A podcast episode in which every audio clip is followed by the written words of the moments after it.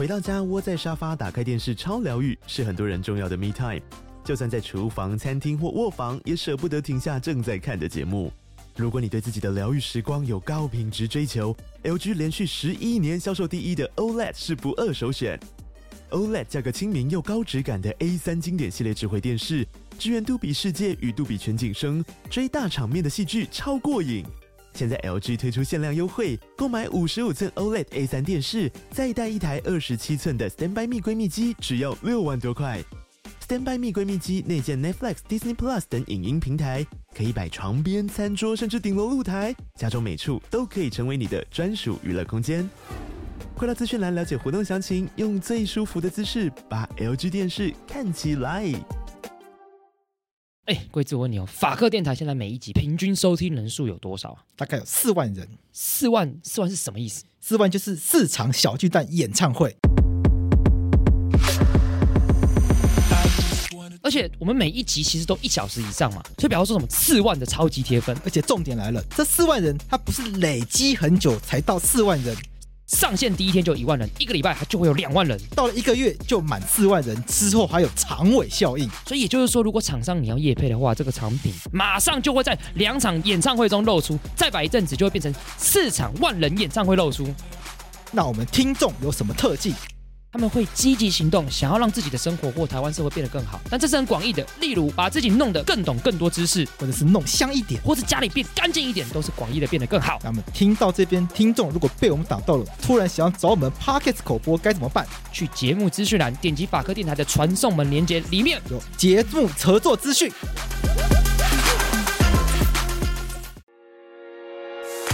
法律归法律，政治归政治。我是桂智，我是珞亦。又到这个聊选举的时间了，不过这次我们先不聊国内选举，嗯，因为这个邀请国内的总统候选人还有点辛苦了，有点辛苦了。我们先聊国外的，他们正在猴猴做代志，还有现在他们还寻找信赖之友，信赖之友，我们还可能还不够信赖，还不够，还不够，也还不够猴，还不够猴，或者是看看这个郭台铭，哎，郭台铭还有口号吗？蠢蠢欲动，蠢蠢欲动，我我也不知道，他们暂时没什么口号。因为他他连话都说不清楚。如果我可以成为台湾，明智的选择，帮他选。如果我能成为台湾首富，我愿意弄我的口才去换。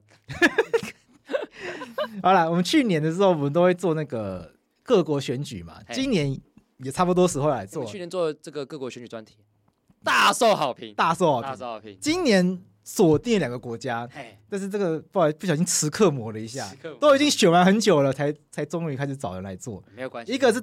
土耳其，哎另外一个是泰国，那今天就先来聊这个土耳其。好，那土耳其这个，因为五月的时候差不多就选完了。其实五月之前呢，我就已经关注一阵子了。但是，但是，OK，先不要但是啊。那个时候呢，就想说可以找人来聊。那其实那个时候呢，我就已经想到可以邀请我们今天的来宾来聊，因为我一直都在，因因为我一直都是他们节目的这个忠实粉丝。是的，我们先介绍他们节目好，他们是关键评论网的国际大风吹，还有国际值日生，他们是两个节目。那我们今天是他们的前主持人，那现在是他们的企划编辑企划，Jamie 李志轩，Hello，Hello，Hello，我是 Jamie，现在是资深的企划，一直都是。之前不认识啊，今天第一次认识 Jamie，但是我知道他很久，因为我看我有这种关，我收看他们的节目，就是国际大风吹、国际值日生这两个节目非常久了。你看他们节目长大，对。讲的好像人家是五等奖一样，你看着看着你就长大了，对，看着看着我的国际知识就长大。哎，对，我从百灵果一路看到了国际大风吹。哎呦，哦，有没有？这句话什么意思？就是一路成长，有没有？有没有？但这本来就从比较初阶一路看到比较进阶。OK OK，懂懂懂，对对对对，了解。在这个节目中呢，就是因为 Jamie 是这个节目的其中一个主持嘛，主持人本来是汉威，然后后来就是多了 Jamie，就像法克电台本来是贵智，后来多了洛伊一样，然后 Jamie。他就不知道从哪一集开始，就变成就突然变成在在在那个土耳其主持，就他自己在土耳其录，然后自己上架，这所以像就看洛伊现在自己在自己录，然后自己上什么络绎不绝一样。看洛伊，所以你也可以这个类比完全不伦不类啊，不会吗？那我们因为 Jamie 在土耳其工作，嗯，然后又是学。国际关系学政治的，又又是我们东吴的学妹。啊，对，格外格外亲 格外亲切，格外优秀，哎嘿，跟洛伊一样优秀。但我们还是要先问 Jamie 一个很重要的问题，就是他为什么要去土耳其吧，先让大先让观众知道一下，Jamie 要不要跟大家分享一下为什么你会选择土耳其？这一次选择土耳其其实有蛮多不同的原因，但是我可以先简单说，我其实在这一次来伊斯坦堡住之前，我这一次主要就是住在伊斯坦堡住一年，但我在疫情之前，我二一九年到二零年我在安卡拉交换，对，所以那个时候是因为我在呃大学时期的时候，我主要都在做难民的研究，就国际移民相关的。然后在那之前，我在雅典的难民庇护所当志工，所以后来那时候就想说，那不然要么就去希腊，要么就去土耳其，因为土耳其是全世界收容难民数量最多的国家，所以后来那时候就到了土耳其。那这一次的话，呃，跟大选也有关系，那时候就想说，哎，好像。大选前可以来这里驻点，就是观察看看整体的状况。那另外一方面也是因为，就是因为我自己跟公司申请说，哎，我要异地办公。那当然就是签证啊，各种方面，就是因为这里我已经来过了，所以会比较 会比较熟悉啦。有一些朋友可以帮忙，要找房子什么都比较方便，这也是一个原因之一。哎，我很好奇一件事情，哎，为什么那么对难民？这么有兴趣？对啊，对啊，为什么？为什么？你说啊，这问题好难哦。对啊，这 太太太追本溯源了吧？因为你刚才讲很重要的事情是，你会去土耳其是主要是因为难民这个议题的关系，所以你去土耳其，嗯、对啊。因为像我以前可能对法律有兴趣，是因为我觉得学法律好像很帅。对，那 对对对，我我这么肤浅，就就就这么肤浅，对，就好像学法律的人都很屌很帅，要很厉害。你看陈水扁是学法律的，马英九学法律的。对对，那比较好。蔡英文也是，对，蔡英文也是，就大家都是。那为什么你会？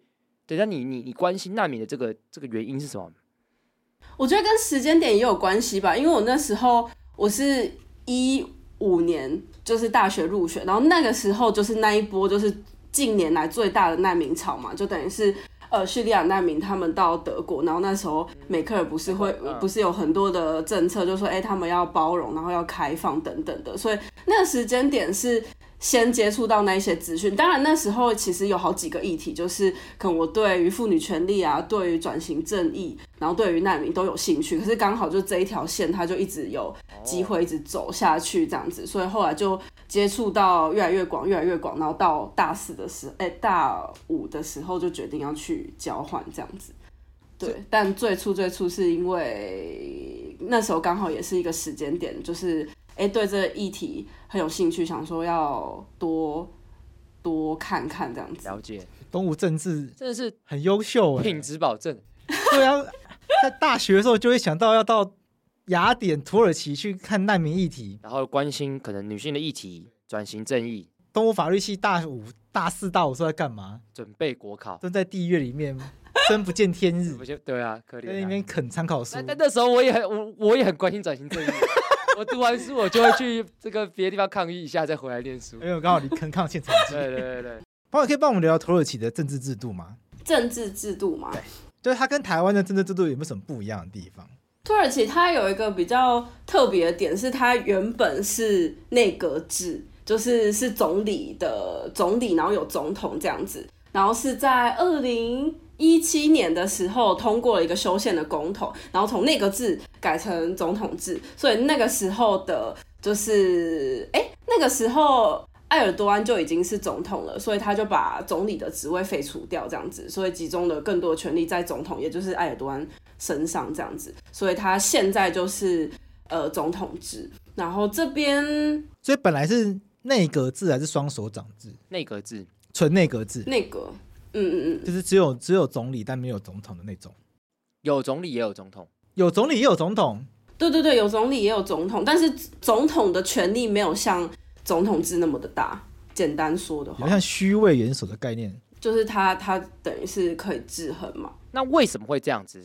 就是为什么会突然在二零一七年透过这个修宪变成总统制？是因为跟二零一六年的政变事件有关吗？还是怎么样？要不要跟大家稍微讲一下为什么突然？这个国家整体这个宪政体制的制度会突然在六年前突然变动这么大？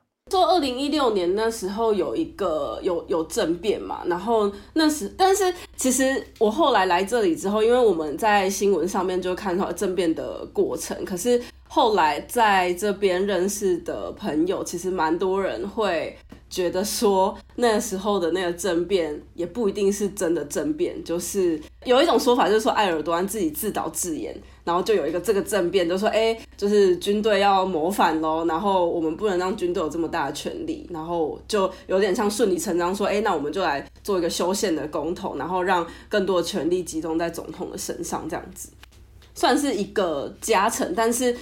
这一件事情其实大概在一四一五年那时候，他当选总统之后，这件事情就有一直在讨论。你说你在土耳其那边，然后跟别人相处的时候，有听到一个说法是说，有可能是一个嗯嗯嗯这个演戏，然后透过这场演戏来增加自己的执政的正当性，然后巩固自己的权利。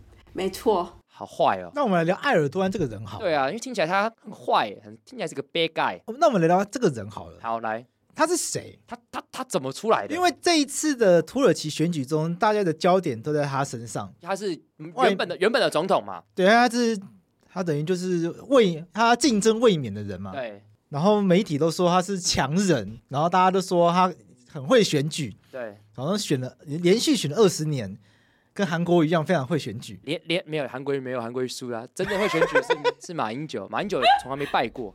哦，被你这样讲。对啊。然后这个埃尔多安长得很有点鸡巴样，就是，哎、欸，不太一样。马英九长得很就书生那样子，这埃尔多安长得就是就是感觉团体当中会是一个很爱讲话的鸡巴人，感感觉啦，对，所以就就大家会蛮好奇，因为等于是讲到土耳其，一定一定会提到这个人嘛。对对，那要不要稍微跟大家介绍一下埃尔多安到底何方神圣？哦，我先我可以先补充一个，就是我们都会说他选举选了二十年，就是到二零二三年这一次总统大选之前，他已经执政二十年。但其实他就是大概二零零三年到二零一四年那三届他是总理，然后他呃二零一四年当选总统之后，他又当了这等于是这一年已经是第三届了这样子，所以他我们才会说他执政了，接下来这样就会执政二十五年，对。但是其实这这个也蛮特别，有一个争议啦，就是说，因为这边总统其实应该就是连选得连连选得连任两届，所以如果你要算他二零一四年那一届也是的话，他其实这个已经是第三届，但是他就是一直争说一四年到一八年那一届不算，因为他中间有个公投，所以那个选呃就是国家的制度改变了，所以那一届不算，所以这个才是第二届。对，但是就不知道接下来会是怎么样。那埃尔多安他是一个怎么样的人？我觉得，我觉得如果很很广泛、很很粗浅的要讲他过去这二十年发生什么事情的话，我们必须说他在初期，就是他在当总理的那一段时间，就零三年到一四年的时候，其实他的执政是是很很好，是 OK 的。就这个人是有点像政界的耀眼新星这样子，他推出了很多的新的。政策吧，就可能比方说那个时候，他其实前期那时时候，他主张的比较是说，呃，土耳其要跟库德族和解啊，然后要好好的解决这个问题。那当然那时候他们也就是是在。呃，埃尔多安的任期之内去推动说，哎、土耳其要加入欧盟这样子，所以这个一直都是他主推的东西。其实到现在，可能在国际议题上，我们可能就还是都会听到说，哎、土耳其要加入欧盟啊，要重启这个协商啊什么的。所以在他初期的总理的任期之内，其实大家是喜欢这一个领导人的，因为他带领。土耳其走向一个光明的未来。那那时候，里拉对美金的汇率也是非常的好的，就那时候经济是很好，好像一度是有到呃里拉到美金有没有一比一，反正有一个时期，但确切的时间我有点忘记。但是那个时期的经济是好的，跟现在比起来，现在超可怕的，通膨超可怕。对，但等于是到后期，他开始就是废除内阁制，改为总统制，他集中更多权力之后。他的他就变得越来越保守，然后越来越走向就是比较伊斯兰复兴这样子。他的主推跟他的选民的轮廓就是这样，就是很虔诚，就是在伊斯兰教上面很虔诚，然后在意识形态上就是比较保守，可能比如说他们不喜欢 LGBT 啊，要打击这些就是。这些自自就是女性主义啊，这种就是女女妇女节要上街走路抗议什么的，这个都不行。类似像这种，我我我看新闻说选举完之后，他其实有嘲笑对手，说谁叫你要支持 LGBT，所以你才会落选。对对对对，言论对。嗯嗯，所以他的对手是比较进步派的意思吗？对对对，就。其实如果你很简单的去看两边最后在第一轮选举之前的那个造势晚会，因为我有去呃埃尔多安的，然后我朋友他们有去，就是反对派在野联盟，就在野联盟就很 chill，就是还有酒啊什么，很像在 party 这样子，感觉胜券在握。对，然后埃尔多安那边，埃尔多安那边也是很多人，然后但是他们那边就是。呃，我觉得可以很明很明显的就可以看出来，就比如说包头巾的女生非常多，几乎大部分的女生都有包头巾，然后他们都会喊就是那种伊斯兰的比较虔诚的口号，这样子，就是两边的选民的轮廓就是完全不一样的人。所以土耳其的政治意识形态可能大概会怎么样区分？他的，我觉得在土耳其宗教真的占了很重要的一个部分，就比方说。他如果说像我们讲的比较保守或比较虔诚，他就是这个就是一个一个一个派别嘛，就是所谓的 AKP，就是那个叫什么埃尔多安的政党，就是他的联盟的政党，他们这些就是比较极右翼，他可能是比较虔诚、比较保守，然后跟民族主义，就是因为土耳其的民族蛮复杂的，就是比如说会有库德族，然后土耳其人这样，那民族主义就是当然就是以。土耳其人为核心，就是其他的人都是次等的这样子，就是比如说要打击库德族啊，或是等等等的这样子，所以这一派他们就会偏，就会说他们是保守派。那如果说像你讲比较进步派或是什么，他们就会是他们在这方面的政策上面就会比较涵容一点，就会比较宽容，他们不会特别是说去打击谁或是干嘛的。然后比如说在呃，LGBT 上面的议题，他们也都比较 OK，就是他们会接纳，就是比较新的概念。所以在在野联盟这一次的选举上面，在野联盟是很受年轻人欢迎，就年轻的世代，就像我在这里的朋友，可能他们大概二十至三十五岁这个区间的话，他们就是比较大多数都是支持在野联盟。那当然，我有就是同温层的关系啊，但我大部分的朋友是这样。先帮我们大家要不要介绍一下，因为他们执政，他们执政那个就是埃尔多安，就他现在总统的那个政党叫做正义与发展党，然后他们的联盟叫做人民联盟，反对派叫做民族联盟，然后那个候选人叫做共和人民党。对，先先先跟大大家稍微讲一下。然后反对派这次推出来的参选人叫做吉里达欧鲁，对对，Kılıçdaroğlu 是一个不是很好记的名字。Kılıçdaroğlu，Kılıçdaroğlu 学一下土耳其。Kılıçdaroğlu，Kılıçdaroğlu，Kılıçdaroğlu，Kılıçdaroğlu。OK，大家看起来也是一个老人样啊。对啊，他他他真的他真的很进步吗？因为其实我跟贵子在查资料的时候，我发现其实有人有批评说，其实他应该要更进步，他才能拿到票，对吧？就是你给我看这篇文章。对，因为因为那个 Foreign Affairs 什么 Foreign Affairs 什么外交外交事务杂志。认为他不够左派，所以这次他失去了很多选票。对对，就是有这样批评。要不要再跟大家介绍一下这个反对派？这个就是这个这个总统候选人 Kılıçdaroğlu 是一个怎么样子的人？我觉得我可以先从最，也不是说最一开始，就是其实到三月的时候，我那时候就问我朋友说：“哎，所以反对党的的。”的候选人是谁？就是今年五月要选举，三月的时候候选人还没有出来。然后那时候他们其实就在争论，因为因为大部分的人都比较喜欢就是现在的伊斯坦堡市长，要么就是伊斯坦堡的市长，不然就是安卡拉的市长。其实第一就是优优先的人选，大家都不是喜欢这个候选人，就是以以这里的民意来说，只是说依辈分来讲，他比较老，就是。辈分到了，就是要，就是还是要，对，要敬老尊贤，因为其他人就比较年轻啊，可能就是像伊斯坦堡市长，他五十几岁了，可是他真的很厉害，就是他他真的是蛮厉害的一个人，就是大家都会说，如果伊斯坦就是伊斯坦堡市长有出来选的话，这一场他们应该是会赢的。然后如果是要讲克里乔鲁这个人的话，我必须说，就是在野在野联盟他们。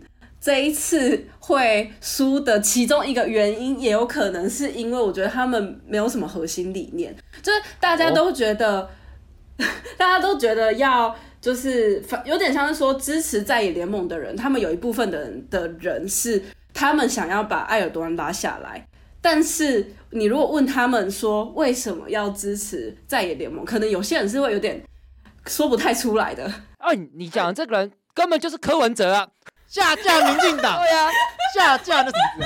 下架埃尔多安。对啊，下架民进党。没错。嗯反绿大联盟，法法律反绿第一大将啊，就是你为什么支持柯文哲不重要，反正他要下架民进党，对啊，听听起来很像这个土耳其柯文哲。他们现在就朱立伦不是喊什么联盟吗？反绿大联盟吗？还是非蓝非绿非绿非绿大联盟？对。然后柯然后柯文哲说他不喜欢讲下架民进党，不是吗？哎，对。可他现在不是就做要叫做下架民进党是吗？他在他在他很努力争取当做反绿第一大将，反绿第一大将。对啊。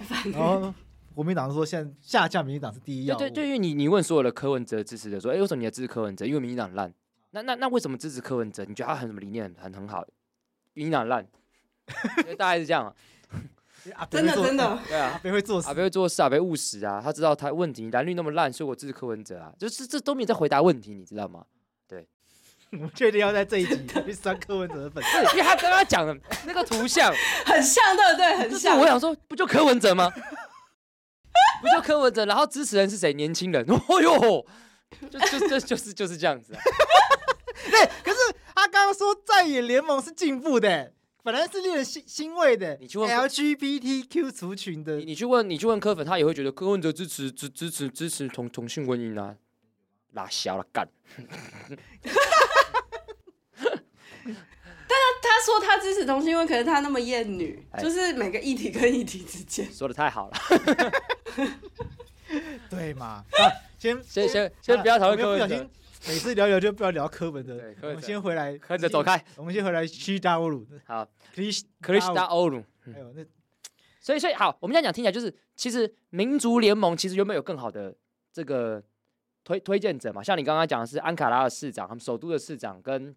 跟这个伊斯坦堡市长，其实都是都是他们这个共和人民党的人。你跟大家讲一下，就土耳其的首都不是伊斯坦堡，是安卡安卡拉。对，没错。让大家科普一下，家科普一下，很多人会以为这个伊斯坦堡是土耳其的首都，其实不是，是一个叫安卡拉的地方。没错。那这好奇问，这两个地方会有南北之争那种意思吗？对对啊，对啊，听起来应该会有吧。我才是正统。对啊，我才是最大的。问啊。就大家会问，就因为我刚好就这两个地方都住过，所以大家都会问这个，就是 那个世 世纪大体，就是你喜欢哪一个？你喜欢如果你要住，你要住哪里？嗯、因为大家都说安卡很无聊，因为安卡就是一个行政之都，就是就是因为你说历年中心新村，中心新村就是不算，中心是只有台湾省，就是他就是为了为了行政行政机关是在那里设在设在那里的。但因为伊斯坦堡它就是很多帝国的首都嘛，所以它这里就比较有历史感，night life 比较好玩，哦、就是很就是 听到重点比较有趣，比较有趣，比较 chill。但是怎么讲，现在真的太挤了，好多人哦，就是真的好多人，就是伊斯坦堡快要跟台湾的人口一样多了，哦真的哦、还不一个城市，嗯，这嗯伊斯坦堡。呃，就是官方的人口数应该是大概一千七百万左右，但是就是黑户不知道。听讲哎呀很多，因为我看统计数字是伊斯呃土耳其总共人口大概八千五百万，所以那个城市基本上就已经占了他们国家的八八分之一。哎，很惊人，很挤耶，很惊人，很很挤。因为台湾两千三百万，新北市最大也不过三百多万。对，三三哎，好像也差不多啊，三七二十一。不是，可是对台湾人来说很难想象，一个城市一千多万人是什么意思？对啦，这这当然，当然伊斯坦堡有多大，其实我也比较没什么概念啦。不过是可以可以理解，就是安卡拉是他们国家首都很重要，伊斯坦堡是一个很多帝国的首都，所以也很重要。所以这两个地方的市长未来选总统，好像也蛮合理的嘛。好像这样，到底是要蒋万安还是陈其迈出来选市长？就是对，对，差不多差不多这种感觉，对，差不多这种。刚好台湾这两个人分属不同脉络啦。对，然后。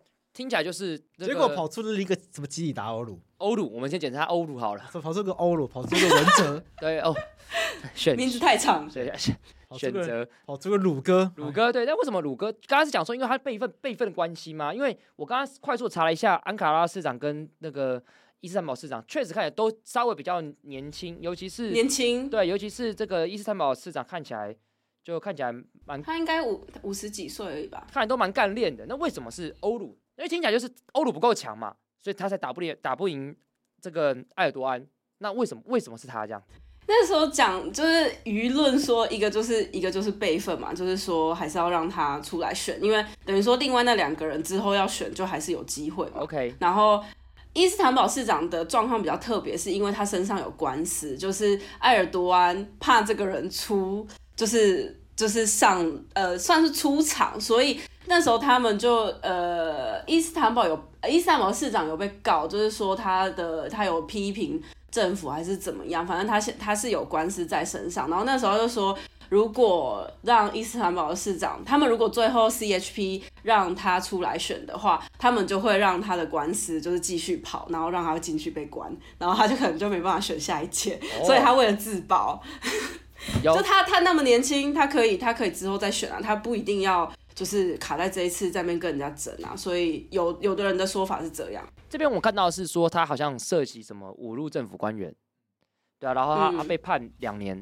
但是说他还没执行，是因为要等政府颁布某个事情，他他才他才要去执行的意思，大概是这样。对，但是就是有点就是压着，就是他们那时候的，就是传言是说，如果是让他出现来。来当候选人的话，就有可能他们会让这个官司继续跑，然后他等于是说，他就算当选了，他也要去就是坐牢这样子，要去服刑。啊。OK，这个状况我真的是我只能这样讲，因为我在最近在网络上看到说什么民进党在独呃，习近平在独裁都没有民进党独裁，我觉得可以先看看土耳其，就是那句话很廉价嘛，就是就是好，我们先不要管土耳其，就你可以不喜欢，我觉得大家绝对可以不喜欢民进党，随便你，对，随便你，但是要讲。要用这些话语，这样我们可以跟很多国家比较。看，像像土耳其好了，埃尔多安要让要让这个伊斯坦堡市长叫什么名字来着的？伊伊伊马姆奥鲁，伊马姆奥鲁也是鲁哥哈，奥鲁还要让奥鲁，他是卢哥，他是卢哥，还要奥鲁出不来，按 那个罪名就可以耶。官员，我的官员有什么？要很难吗？台湾天天大家侮辱官员，对啊，天天的我我也天天侮辱啊，对啊，对啊，这其实跟李明哲不是一样，差不多这种。对啊，对啊，这很扯哎。啊、这真的很扯哎、欸！对啊，OK，这真的是你现在如果这样子批评政府，在这里网络上言论，可能可能会被抓去关哦。对啊，是真的啊。我们以后，我们现在已经中国去不了，以后土耳其也去不了，去不了，对啊。所以我现在说埃尔多安烂啊，完了，我去不了，去不了，我去不了，有可能完了。你如果在 Twitter 上，完了，我不能去土耳其执法了。对、啊，土耳其执法很厉害，很有名的，对啊。真的吗？对啊。因为大家都问我说：“哎、欸，真的？哎、欸，你怎么知道？因为我有执法，他有执法的经验。我有执法，我执了两次，真的，经我经验丰富。真的，我以为土耳其有名就土耳其玉，原来他执法这么执法有名。对，我跟你说，你如果来旅行，然后走在塔克辛广场跟独立大道上，你会看到一堆男的，他的头上就是都是血，嗯、然后这里包那个就是纱布这样，嗯、因为他们他们刚去做完，对然后女生都来整鼻子，哇，那个血啊！四个月前的我就是这样子，真的假的？你干嘛要？你干嘛要？你干嘛要指？因为我秃头啊。你按那比较好看呢。我但但对对了，我也我也知道，但但我觉得现在还是想要 还是想要指一下，还想要试试看看吗？我以为贵是知道土耳其很很很很有名执法，因为大家都问我说，你土耳其去土耳其执法吗之类的。我不知道啊，因为我根本没有在在意执法的事情啊。而 且土耳其还有名一件事情，你知道吗？就他的 YouTube 的那个会员比较便宜。你记得吗？对，我知道，因为曾经有人说要，我们学弟曾经说，就是我们要一起去注册土耳其的账号，这样可以省钱。对啊，但后来大家觉得太麻烦，我觉得太麻烦了，就一个月好像才差几，就没多少钱，算了，随便啦。他说不行，我们要去土耳其，这个办办土耳其的会员这样。这土耳其在我们心目中就是一个，就是就是执法执法，你心目中就执法，然后 YouTube 很便宜的国家，或者冰淇淋，在我心目中就是想到土耳其浴，然后还有可爸的。Kebab 是什么？就土耳其饼们。Kebab，Kebab，土耳其烤肉。土耳其烤肉卷。那个土耳其卷。对，OK。因为我在瑞士的时候，就是土耳其烤肉卷是最便宜的东西。念念不忘。也没有到念念不忘，那就是这是少数学生省钱，对，省钱，少数学生吃得起的东西。然后因为它量很大，然后一堆肉，还可以吃那个。OK。好，我们岔题了，我们聊太多土耳其娱娱乐东西。我们刚刚聊到都是反对党的事情。对，因为这些听起来就是就。刚从刚刚言论听下来，就是土耳其其实并不是一个民主国家，他他就是我我我直观上会觉得好像并不是。你你在当地觉得当地是一个民主国家的氛围吗？民主国家跟台湾比起来，我我觉得啊，我觉得跟台湾比起来，这里当然比较不民主。但是我觉得，如果说应该说，因为因为刚刚选举完嘛，然后我有去看他们整个选举的过程，然后我觉得以如果说他们的选举民不民主的话，我觉得选举选举过程是 OK 的，因为像欧洲他们也都会派那种什么国际选举的。Observers，对对对对对，观察团那种，就是他们都会来监督，所以整个过程其实是是 OK 的。就是纵使他们可能有些人也会怀疑他们会有选举舞弊什么的，但是就就选举权本身而言，我是觉得还行，就是在走向一个 OK 的的状态。但是像我们刚刚一直提到的，比如说集会、言论自由这个。就跟台湾比起来，当然，你看，就是你要上街游行不行哎。我可以举一个例子，因为我三呃，就是三八妇女节这里，就是他们的女生就都会上街抗议，就是要求，其实诉求很简单，就是说要保障一些妇女权利啊，这样。就是对我来讲，我在台湾就是出生长大，我觉得上上街。就是集会游行，这个好像没有什么，就是很正常。他们也没干嘛，就是他们的口号就是女生上街走路吧这样子。但是你知道那一天他们是在 Taksim，就是 Taksim 就是一个核最核核心的地方，然后就是通常集会游行都会在那附近啦。然后他们那一天就是可能他们在那之前可能一两个礼拜就有在网络上号召人说，哎，可以一起来游行啊什么的。然后结果那一天我去 Taksim 那附近，是那两个捷运站整个封起来哦，是你捷运开过去，两个捷运站是不会停的。然后出站之后，整个方圆一百公尺，整个大区全部都是警察，几百名警察，然后他们全部都用那个那个是什么铁笼，就是一片的那种，他会写 police 的那种，对对对，全部封街，然后你。没有办法走，你要绕绕路或是什么？因为我语言学校在那附近，我就没有办法进去这样子。然后我那时候就是想办法要进去，我就说我是游客而已，我想要进去看，就是要逛街什么的。然后他就，我就他后来有放我进去，然后我就问他说：“哎，那你知道就是他们要干嘛吗？”对，我就说他们就是女生要上街走路，有这么严重吗？这样。然后他们就说：“哦，就是他们其实也不知道到底要干嘛。然后是上级的命令就是我不要问那么多，问了那么多，他讲了也会麻烦什么。然后因为我那一天其实是有带相机的，然后问他说：‘哎，可不可以拍照啊？什么？’就假装自己是游客这样子。然后他就说：‘不行，不行，都不行。你这样拍我们会有麻烦。你们都你们媒体，呃，他不是说你们媒体，他说你们照片都乱用这样子。’ 哇哇，仿佛来到。”共产世界，对对，共产中国，对，就是有这种这种这种状况，所以所以听起来就是，呃，资讯的资讯的意思是说，就是从选举的制度来讲，或者选举的整个过程来讲，好像没有出现大规模舞弊的状态，这种这种状况，这选举至少看起来是真的，嗯、对，只只是说可能像集会游行的权利其实是没有的，但是当然其实就对我来讲是很重要重重要的讯息嘛，因为。我一直都觉得集会游行权利是整个国家民主的一个侧正仪，对吧？因为哎呦，讲帅话哦，对呀，是不是？哎呀，对呀，侧正仪，侧正仪是抄那个谁的林秀 林林玉雄老师的话，对他的刑事诉讼法讲，对他说刑事诉讼就是宪法侧正仪，没有，因为对吧？因为集会游行权利很简单，就是一句话骂国家权利啊。就大家出来干掉国家，为什么人为什么要上街抗议？因为政府做的很烂啊。对啊，那如果政府做的很好，我干嘛上？七一六那群就不用出现啦。对啊，那你点七一六群就真的不爽蔡英文嘛？对啊，对啊，对啊，对啊，对啊，啊，也没有什么错啊，也没有什么错，就 OK 啊，就让你骂嘛，就大家也可以骂你们，你也可以骂大家，这样对啊。那看起来土耳其在这个方面确实确实吧，女生要上街抗议这件事情，在台湾其实是很简单的，只是七一六比较少，但但对不起，但只是说在在在台湾这很稀松平常的事情，在土耳其看起来就是。还是一个 没有深根蒂固的一个状态。这边土耳其的政治气氛比较保守吗？还是他们比较还是比较封闭一点，没办法接受权威被挑战的这种感觉吗？我觉得是因为埃尔多安，但因为他执政太久，我其实也不太知道他之前的风气是怎么样。但是至少我觉得在。就是我自己在这里，然后跟别人、跟朋友们聊天什么的，然后听他们的意见，他们会觉得说，他们就是有些人也开始会有一点自我审查，就是说，呃，他们可能原本在推特上，他们就是反正自由要讲什么就是就讲什么，可是他们现在有些人，他们可能有一点怕怕，就是想说，反正不要特别去为了要讲一句话而让自己惹上一些麻烦，所以他们可能就会觉得说好不要讲，或是有些人甚至就干脆不要在推特上面发太多东西，因为因为在土耳其主要的社群媒体是用 Twitter 这样子。好，那听起来就是这个埃尔多安的存在让土耳其好像越来越保守，让年轻人越来越自我审查。嗯，那他现在连任了嘛？因为其实，在选举过程当中，他不论在第一轮跟第二轮，其实都算是获胜的。然后，当然，嗯嗯嗯。我们先，呃为什么他会连任？因为选前大家都很不看好他。对，我们还是聊一下这个，问题。因为选前所有的国际媒体都说有机会，都觉得有机会土耳其变天，终于要把他拉下来。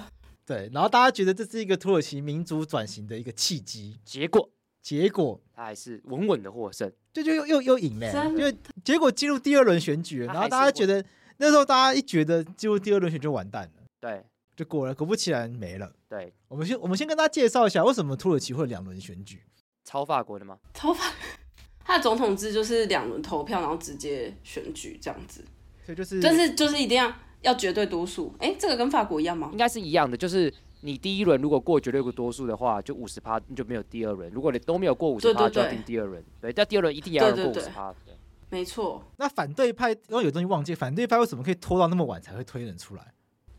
因为他们就是他们就是在协商，就是在瞧啊，因为大家都想要出来嘛，但是他们就是要瞧说，他们这次一定要团结，就是才不会瓜分选票。因为他们那时候一八年就是因为大家都要出来选，所以有点像说这一次在野联盟是就是他们英文应该都写民民族联盟、呃、Table Six 就是六党，他们有六个党这样子，就是那个那一个联盟有六个党这样。然后之前，呃，上一届选举是有两个，就是有两个人，就除了那个刚刚提到那个，哎，我中文不确定他，我中文会忘记，就 JHP CHP 对 CHP 他们也有一个，然后呃 E Party 呃好党好党就是好党，嗯，对好党也有一个总统候选人这样，但他们这次全部都是在野党联盟这样子，他们就不要让选票被瓜分掉，要集中。火力这样，所以他们那时候就是一直在就是吵这个，对，一直在瞧到底谁要出现，因为那个好党的党主席那个女生，她就是那时候主推一直一定要要么伊斯坦堡市长出来，不然就是安卡拉市长出来的那个人，他说。你们不要让他出来，我就要退党，然后就就会分裂嘛。他们那时候甚至一度还要分裂了这样子，对。但反正他们那时候就是搞了那么久，主要就是在瞧这东西，因为他们之前都没有这样子联盟过，因为大家都想要就是出来当总统嘛。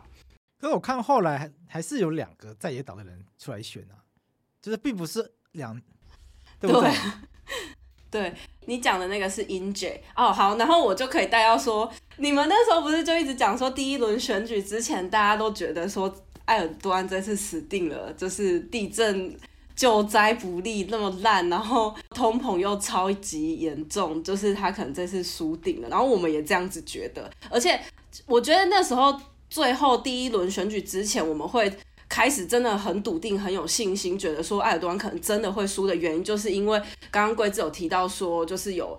就其实有四个总统候选人嘛，然后另外一个他自己从 CHP 脱党出来参选叫 Inje，然后他在那一个礼拜就是要选举的那一个礼拜最后三四天他退选了，他说他不要，oh. 就是他他要退选了，所以我们那时候就觉得说，哎、欸，他退选，然后他的民调可能大概两到三趴，所以我那时候觉得说，对对对，就是会觉得说他应该就会对回去就是 CHP 那边。然后就会觉得说，那这样子应该是有机会，因为那时候那个什么 political 的的民调出来，就是两个就很近嘛，就是埃尔多安也也两个人只差可能一两趴，所以那时候就想说，哎，Ince 的他如果退选，他的民调过过去 CHP 那边，那应该是真的是有胜算有机会。结果拜拜，结果还是没过。所以，所以听起来埃尔多安这种巩固。这个国家民族民族主义就很很伊斯兰的这种宣宣传方式，看起来土耳其大部分民众还是很买很买单的嘛？对，我觉得还是很买单，而且我觉得那时候，嗯，应该是说，因为伊斯坦堡伊斯坦堡整体而言还是比较就是我们刚刚讲的就进步派，因为这边最最后它也算是 CHP 的票仓嘛，就伊斯坦堡、安卡拉或者是地中海沿岸的这一些地方，你会看它最后的票的选分布都是他们都是投给在野党的，就是他们红红色的，对对对。然后但是大家都忽略掉，就是保守势力其实非常的大，这样子，就是这这也是为什么。呃，埃尔多安会一直强打这件事情，因为他很知道他的选民轮廓啊，他是真的很会打选战，必须说，就是他很知道他要什么，他就知道说，反正这些民族主义的人，他们就不喜欢库德族，所以他们就就说，哎、那你们在联盟，你们都跟那种恐怖分子结盟，这样子，你们不好，这样子，所以，所以他就他这一点，光这一点，他就打打了很多的选票，这样子，然后又说他很虔诚，他会就是他保卫那种。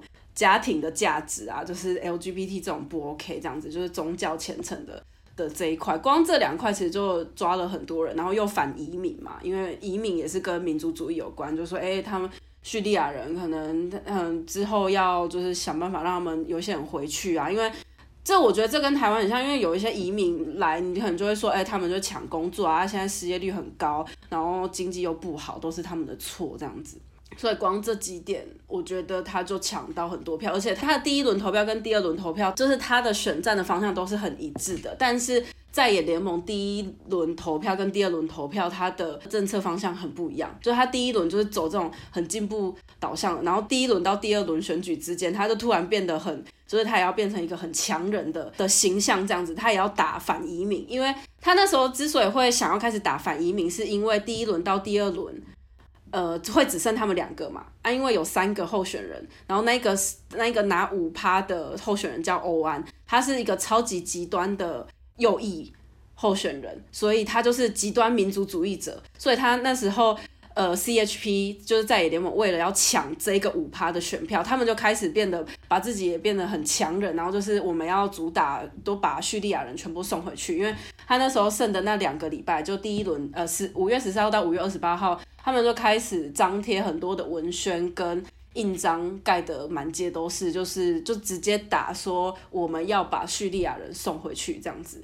但是这个就跟他们前面的选举的方向又不太一样，所以他们有点那时候就让人家就觉得他好像有点自乱阵脚这样子。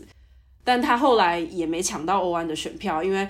因为那个欧安的选票，他们他们跟就是埃尔多安本来就好朋友嘛，然后他后来埃尔多安赢了，他也是有在那个造势晚会里面，就代表埃尔多安应该是有给他一些好处，就是 benefit 这样，对他们应该后来就有结盟这样子。哎，你刚刚讲一个重点，我其实蛮想追问的，是说，呃，因为我我也知道在选战策略当中，埃尔多安一直打反反恐怖主义这件事情，那你刚刚有提到说反恐怖分子跟库德族连在一起。这个地方，我想观众可能会还蛮好，可能想要追问是说，对，那库德族对于整个土耳其来讲是一个什么样子的存在？为什么要把库德族这么快连到恐怖分子这件事情？哦，哎，这个的脉络我觉得蛮重要，因为我觉得我这样子讲，可能也会让大家有一点误会。就是其实库德族，就大家简单大家知道库德族他没有自己的领土嘛，就是库德族他就是在土耳其。伊朗、伊拉克、叙利亚的他们的领土里面都有库德族嘛？呃，有一个组织，他们叫库德工人党，我们都会简称到 PKK。可是我有点忘记它全名叫什么，但我就简称它为库德工人党。初期啊，就是以要建立，就是就要把库德族建立成一个国家为一个主要的诉求，这样，所以他当然就会。比如说，他就会侵犯到其他国家的领土，因为他等于是他要在别人的领土上建立自己的国家嘛。那呃，库德族占土耳其的总人口应该有快要到百分之二十哦，就蛮多的。对对对，然后就是有点像说，像我刚刚提到的，嗯、在初期。埃尔多安那时候本来就是说，哎、要跟就是库德族和解啊什么的，他们要和平相处什么的。但后来发现这件事情很复杂，太太难解决了。然后他们后来就就就闹不和，就开始恐怖攻击。就库德工人党他们就是以比较激进的诉求，所以在一五年、一六年那时候，安卡拉跟伊斯坦堡很多地方，就比如说独立大道啊、伊斯坦堡机场都有。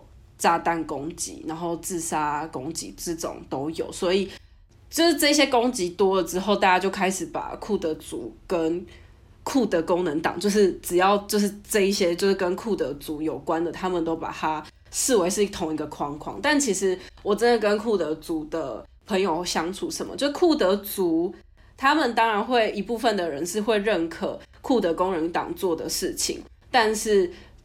库德族不代表库德工人党，就是这个要分清楚。但库德工人党被欧盟、美国这一些国家，他们是把它认定为恐怖组织的，因为它的行动的过过去这几年的行动的关系。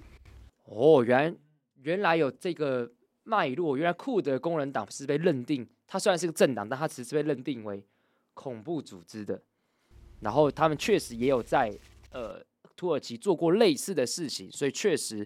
如果今天埃尔多安唤起人民对于他们做过的事情的一种恐惧，其实或许真的会蛮有票的。这就是可能是埃尔多安在最后一刻翻盘的原因。因为我们看民意调查的，因为我们看的维基百科的整理的数据，就是埃尔多安他从头到尾的民意调查都是输给基里达奥鲁的，但他就是到最后一刻开票出来却比较多，所以大家都非常的意外。就像你刚刚讲的，因为不管是土耳其地震。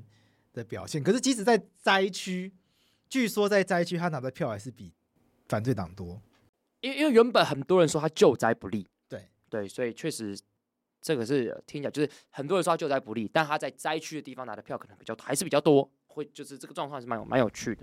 对，我跟你说，我也超我也超好奇。我那时候他整个票开出来之后，我是真的有认真有筛，因为我有去灾区。我因为呃地震是二月六号发生的嘛，然后我是在二二八连假的时候，我飞到阿迪亚曼，就是阿德亚曼，就是台湾的救灾队在的地方。呃，你们如果看过照片，地震的照片，你们应该也会觉得很震惊，呃，很。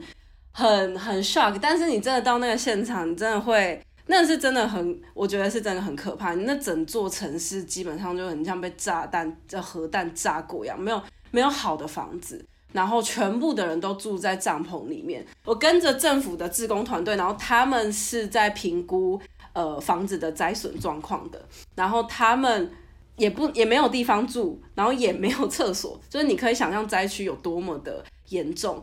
然后即使这样子的状态，他们还是都投给了艾多安。所以那时候我一刚开始就很不能理解，所以我就也因为这样，我去找了很多的资料。然后后来我就把时间对起来了。其实你会发现，就是我们刚刚不是，比如说桂枝刚刚不是又问说，哎，就是那他们为什么三月那么晚还在还在瞧那些候选啊什么的？但是你看，在联盟他们在做这些事情，他们在瞧他们内部要推谁出来。三月那时候，埃尔多安就是在收拾善后他救灾不利的事情。就是二月初地震发生嘛，那他三月他开始给了很多的承诺，他不断的去灾区去跟他们握手，去盖房子，说我我一定会就是把你们家还给你啊，然后一定会给你们补贴，然后会就是会捍卫你们的家园什么。就埃尔多安那个时间点，他就在做这些事情。那那个时间点，我觉得灾民他最需要的就是一个承诺，就是他就是想要知道说，我失去了这些东西，谁可以谁可以还我？就是一一场就是灾难，然后我现在要不要住在帐篷里面，然后什么都没了这样。但是埃尔多安他那时候就真的做了很多相关的事情，他也真的就是开始一直不断的盖房子，或是去协调一些国际援助或等等的。所以我觉得这真的有差，就是嗯。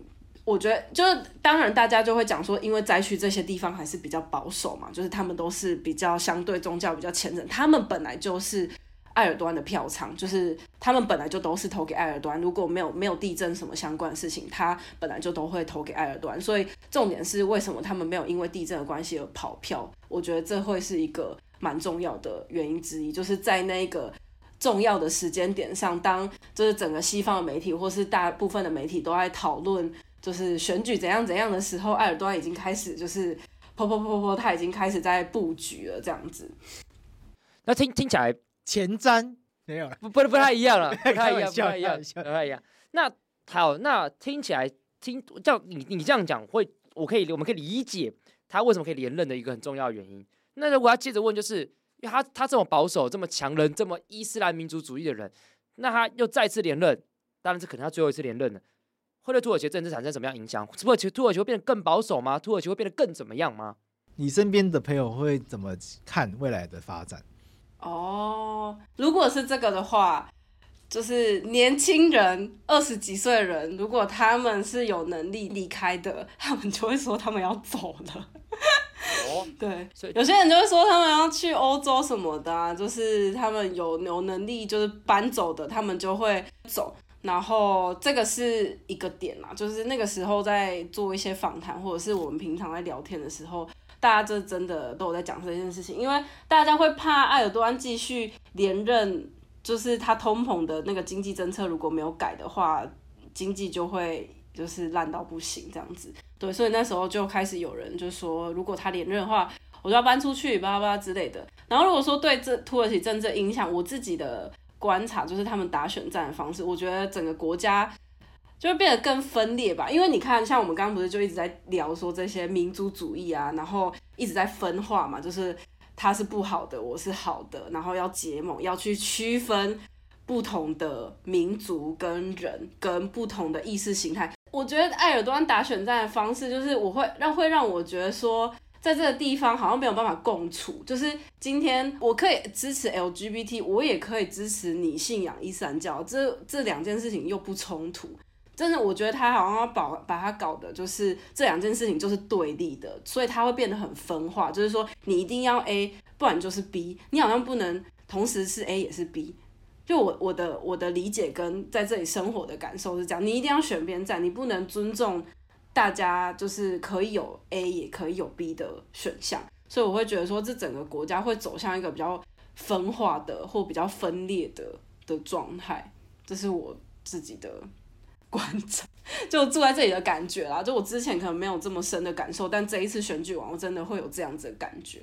对，那因为好比说你讲到分化这件事情，其实我们都会觉得土耳其在面对国际政治的时候，他的态度其实一直都是很分化的。就是好比说土耳其，他有同意说，哎。瑞典可以加入欧盟，但是呢，好像又跟俄罗斯又很交好，因为它它是整个国际政治当中非常非常重要的一个地点上非常非常重要，就是它既是亚洲也是欧洲，所以站在那个位置，它这个两面讨好的说法是一个必然的，还是就土耳其你自己在那边的观察，你怎么看这件事情？你说就是简单说，就是土耳其到底亲欧还是亲俄是吗？是是这个意思吗？对对，可以就对，可以可以这么说。这个好像可以很多种。不同的观点，但我自己个人的看法是这样啊，就是，哎，当这样讲好理论哦，我我要讲，没关系，就讲就讲，就因为国际关系里面有很多种理论嘛。但是你如果说我们把国际社会视视为一个那种无政府的状态，那我国就是你把国家每个国家都视为这个国际体系的一个的行为者的话，我会觉得他最重要的任务就是要生存，就要保障自己的安全，所以。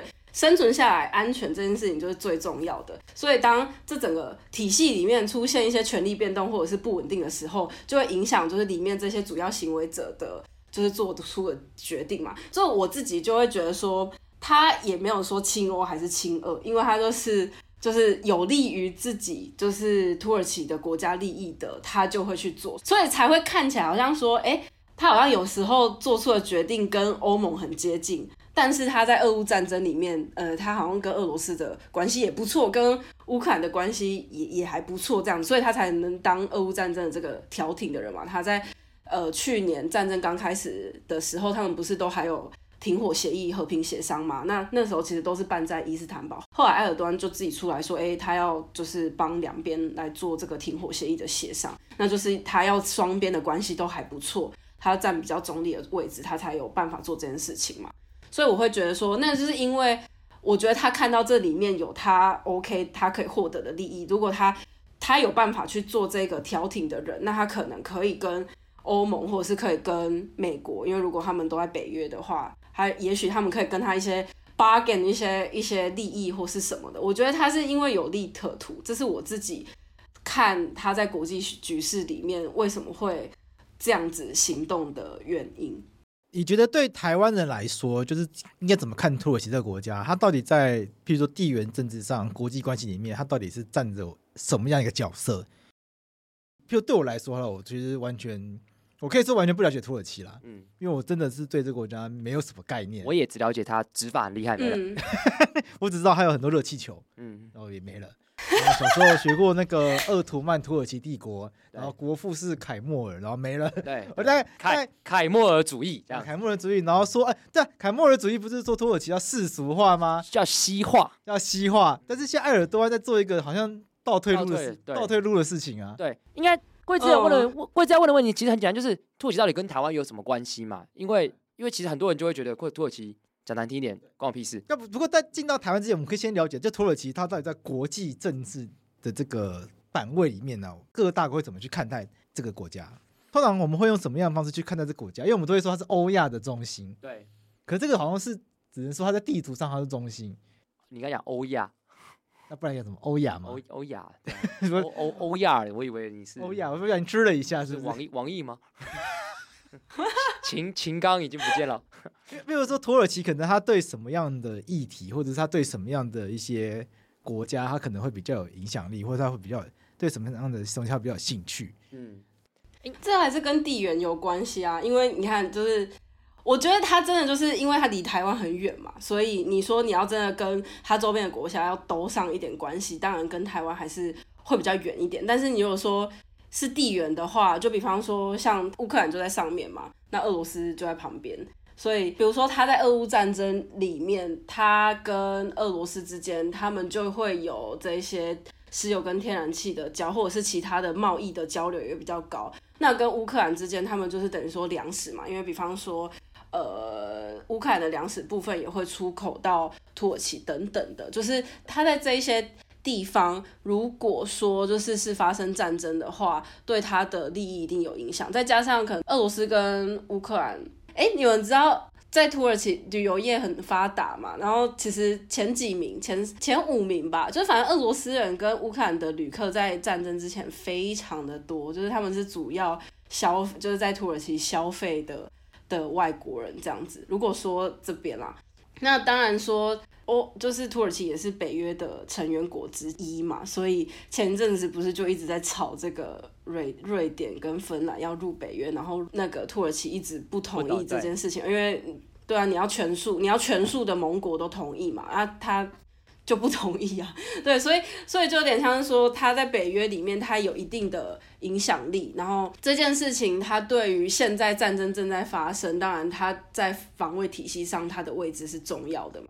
然后他跟欧盟的话，他跟欧盟的话，因为我我自己对就是比如移民这一块我比较了解嘛，因为你看它的地缘，就是它的位地理位置上，它其实就是卡在就是中东叙利亚跟欧洲国家的中间，所以当初那时候也是为什么欧盟会跟土耳其签了一个欧土协议，二零一六年的时候，它就是简单说就是说，哎，欧盟给给土耳其钱。然后给他一些资源，然后 把难民安置在这里，不要让他们再继续往往西移动这样子。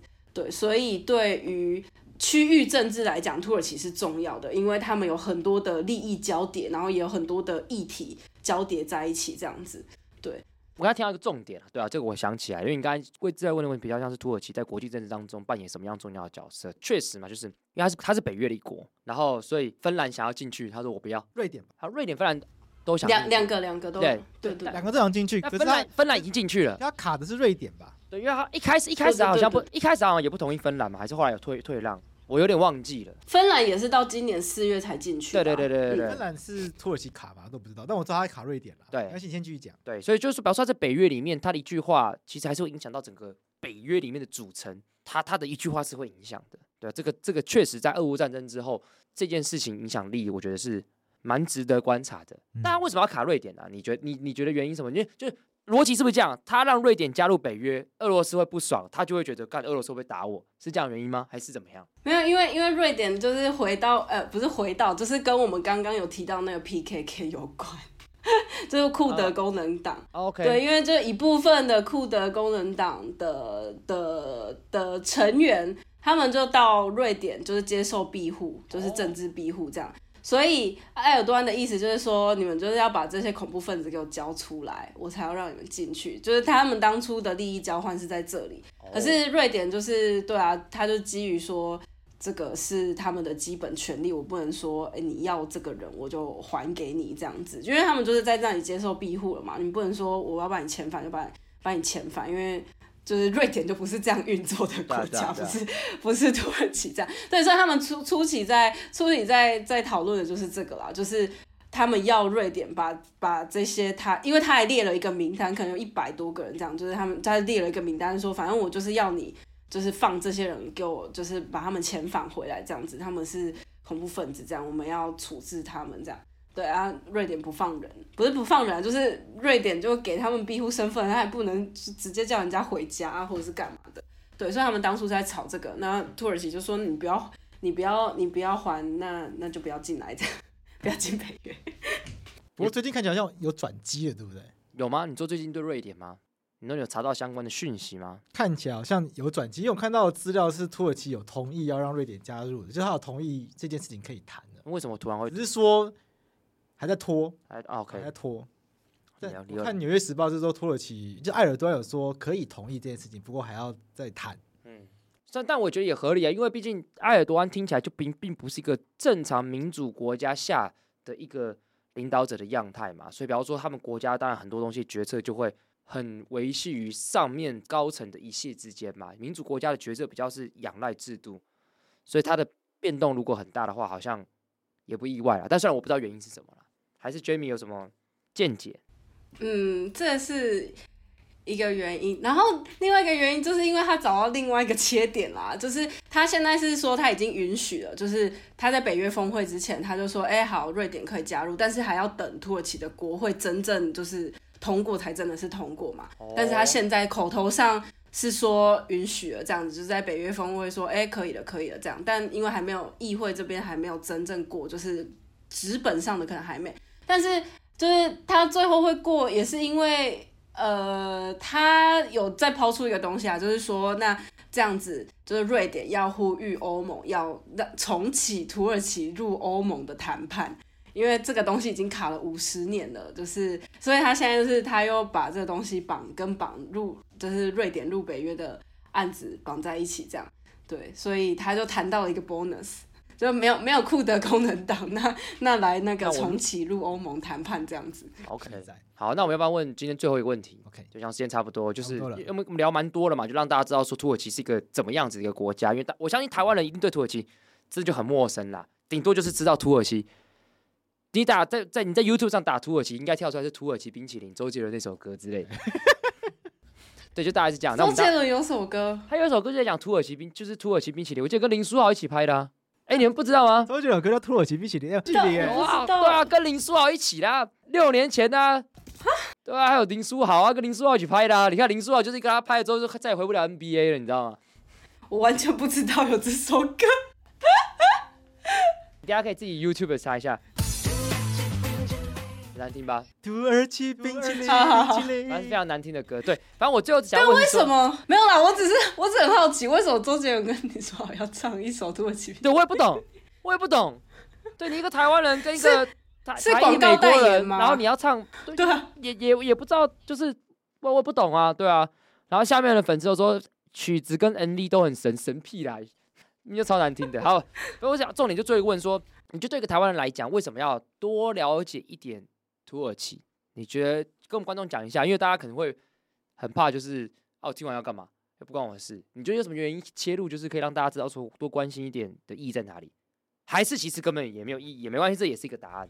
贵智他原本有问一个问题，就是他访谈里面有问一个问题，然后我有想到，就是就是他说，就是反过来是土耳其，他认不认识、熟不熟悉台湾这件事情，然后我都在想说。其实有一个事情很关键，大家可能有点忘记，就是去年八月的时候，美国众议院议长佩洛西访台，然后大家在台湾可能没什么感觉，但是佩洛西访台那件事情，其实让就是在土耳其原本很多人也根本不认识台湾，或者是就是对台湾没有什么了解啦，也不知道台湾的国际处境怎么样。可是因为那一件事情，很多人开始去认真的就想要知道，哎，台湾那边。发生什么事情，或者是那时候我只要就是大家自我介绍说，哎，我是台湾人或者什么的，大概百分之九十的人都会问我说，哎，就是问说，哎，台海的局势怎么样，或者是裴裴洛西访台的意义，或是呃，裴洛西访台对我们来讲有什么意义？这样，因为就是我觉得是同样的概念，就是我们可能也会问说，土耳其对我们来讲有什么意义？然后台湾对他们来讲有什么意义？这么那么远的一个国家，可是我我觉得就是在国际议题这件事情上，比较像是说，它因为国际局势它是一个它是一个联动的状态嘛，就是可能比方说。他是盟友的盟友，那还是美北约，比如说他是美国的盟友或是什么的，那他们的政治立场如果改变，或者是他们的总统换人了，那他可能都会改变国际局势，那他可能都会影响到台湾，只是说他的影响不是单层，不是说像呃中国他可能会侵犯台湾这么的直接，但他可能会是第二层或第三层的关系。那我觉得那时候呃。佩洛西访台那件事情对，对对于土耳其人就是这样子的概念吧，就是他们可能会发现说，哦，原来那里也有可能会发生一些冲突，然后跟俄乌战争有一点类似的状况，因为他们会有点就是因为你不不是那么熟悉的话，会有点用类比的方式嘛，所以他们就会发现说，哎，就是亚洲有可能发生战争啊，我们要关注这件事情啊，我们不希望这些事情发生或什么什么之类的，就是这件事情让我觉得很有趣，因为我从来不知道说。这件事情会造成这么大，就是能见度会变得这么的高，然后大家会变得这么关心台湾的局势这样子，所以我我自己会觉得说，哎，那反之其实也会是同样的道理，就是你去关心一个可能距离你的原国家有点远的地方，它确实还是会多多少少有影响，影响可能不是那么的直接，但它还是会有影响。就像我们今天关心埃尔多安为什么又连任了。可能他跟我们真的没有什么太直接的影响，可是我们关心他，并不代表他对台湾真的完全没有影响。因为埃尔多安再怎么样，他连任了，意味着可能土耳其他的，比如说政治氛围越来越保守。那越来越保守的土耳其，在国际局势上会带来什么样的变化？尤其是现在乌俄战争的这个局势里面，或者中国崛起的这个局势里面，它会不会带来一个对我们不利的改变？譬如说，还有可能有没有可能因为这样子比较像中国倾斜？比较像乌俄罗斯倾斜，然后我们要看到那，可是他又同时是一个北约里面，他又是其中一个很重要的角色，因为北约是共视觉。其实最其实去观察，看起来跟我们没有什么关联的，比如说土耳其选举、土耳其政治，其实我们对我们往后都可以延伸做很多思考。那这些思考其实到最后都可以再做跟我们有关的，靠如何对我们影响的这些判断，我想都会对我们做很多的帮助。哎、啊，我觉得你 Jimmy，你刚刚回答的很好啊。对啊，刚刚讲的很好啊。我跟你讲很赞啊，就是，就 是你就是要，就就是要像你这种人才会越好。我举例来讲，好比说裴洛西来台湾的时候，大家都会觉得哦，这个老女人来台湾干嘛？可是像你就你就你就给大家很具体答案嘛，就是你在一个离台湾这么远的地方，那个地方的人干他们完他妈的完全不认识台湾，但因为这个裴洛西来台湾，所以大家开始重视到这个地方，说哎干，原来是这个地方有裴洛西来啊，因为这地方好像可能会有战争的可能性等等之类，大家才会意识到这个国家。就他他制造了一个某个事件让大家关注，所以大家认识到这个国家。我觉得这个观点就蛮好的、啊，而且这个观点让我们知道为什么需要关注国际新闻嘛。因为土耳其人本来也可能很多人不知道台湾，对啊。可是他们因为会关注国际新闻，他们因为这样子知道台湾的重要性，他们因为这样知道了哦，其实亚洲有可能会打仗，然后这件事情会对土耳其有影响，他们会知道这么多东西，就是因为他们会关注国际新闻。那台湾人应该也要。关注国际新闻，对啊，因为这是这是环环相扣的，而且彼此彼此的嘛，对啊，所以我觉得在台湾制造一些很重要的国际事件，让大家知道这件事情很重要。比如说，你你发生战争，就一定一定不会有人要说，哎，我很期待战争，除非你是军火商。所以对土耳其人来讲，就觉得哦，不要发生战争，这也不好啦。那这个我觉得好像也不好，这件事情它可能就会慢慢有力量传到台湾来，会对全世界产生影响。所以我觉得谁那边一直反对什么裴洛西来台，不要来台湾啦，我跟你讲，你就统派。所以当然没事去观看一下其他国家的事情，什么关心，像我们这集讨论那么多土耳其的事情，它一定都跟我们有影响啦。平常没事看看国际大风吹，哎哎，国际值日生，这学习很多，可以学习很多，你就知道，对啊，就知道土耳其人怎么想嘛，这很重要。对啊，我也上过一次国际大风吹，哎，是国际大风吹嘛？反正上过他那个捍卫节目，我记得你要对我，我去过一次，当过一次嘉宾，当当过一次来宾啦，就是讨论过一讨讨论过忘记什么话题的这样子。OK。对啊，希望有机会可以再邀请 Jemmy 来我们节目。对，希望可以是实实体来。对对，实体实体。对，我想要实体去。祝你旅游顺利。Jemmy 说他要去，他之后就要出发旅游，他要去第一次大战爆发的地点。对，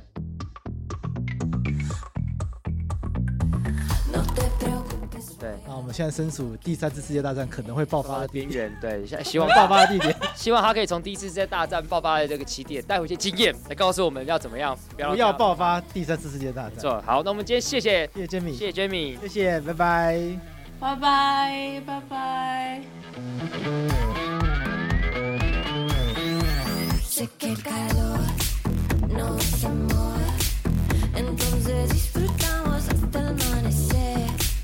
Sé que calor, no es amor.